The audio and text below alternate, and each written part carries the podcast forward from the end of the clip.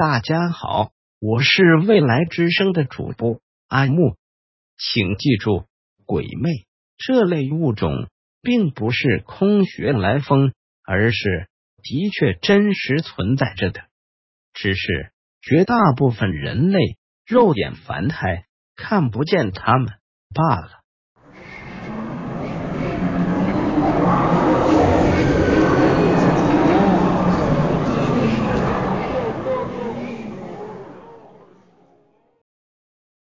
多年前，我在陕北读大学的时候，常常会在周末的时候去郊区的荒山野岭里去远足。自从刘大壮和李思成他们二人回归学校之后，我们三个就经常厮混在一起。有一天，大家突发奇想，约上了隔壁宿舍。也十分喜欢野外探险的陈鹏，四人相伴，周末去爬了一座无名山。可是下午的时候，突遇了一场大暴雨，我们几个人便被困在了半山腰的一个山沟里。刘大壮平日里循规蹈矩，为人朴实，可是。他上次在那间着火出租房的电视机里看到两个女人死亡现场重现之后，整个人就变得总是神秘兮兮，有时还会信誓旦旦的声称自己的眼睛里真的能够看到鬼。我们躲在了半山沟的一间早已废弃失修多年的茅草房里避雨，直到深夜。瓢泼大雨才停了下去。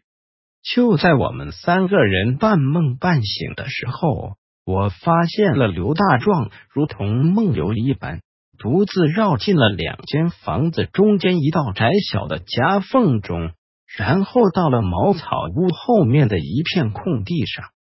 这个时候，李思成和陈鹏也清醒了，跟在我们俩的身后。只见刘大壮蹑手蹑脚的停在了零星的几座老孤坟墓前，借着月光，我们三个人依稀可以看得很清楚，被烟雾缭绕的墓碑四周杂草丛生。他什么情况啊？李思成问我，可我也不知道到底是怎么回事。刘大壮扑通一声跪倒在地。毕恭毕敬地对着正中间最高大的一个墓碑磕了三个响头，便开始了自言自语：“公主，我来晚了，请您原谅我送药不及、护驾不周的失职之罪。”他跪在那里嘟嘟囔囔了很久，声音越来越小。最后，他又磕了一个头，站起身来。从我们三个人身边走过，却对我们视而不见。梦游，刘大壮一定是又梦游了。第二天一大早，我们四个人沿着半夜里走过的原路，又来到了坟前。陈鹏古文学得最好，他翻译着墓碑后面的铭文。这是一位身经百战的秦代将军，他晚年生了一女。对这个小女儿爱如珍宝，只是可惜了，小女儿从小就体弱多病，寻访各处名医也没能治好这个女孩的病。没有成年，只活到十三岁，就早到夭折了。将军听信了一位得道天师的话，以为是自己此前杀戮太重，罪孽深重。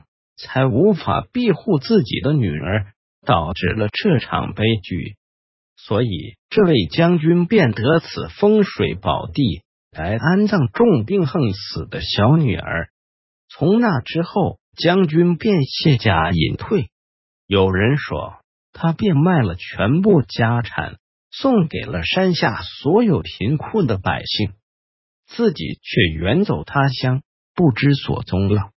陈鹏讲完这个故事之后，大家都看向了刘大壮，但是刘大壮的神情并无任何异样，而且对于前一天晚上他自己跪拜坟墓的事情，什么都想不起来。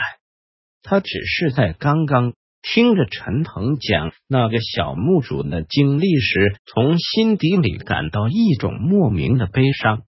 然而，这深山里的天气真是说变就变，转眼突然便又是一阵乌云密布。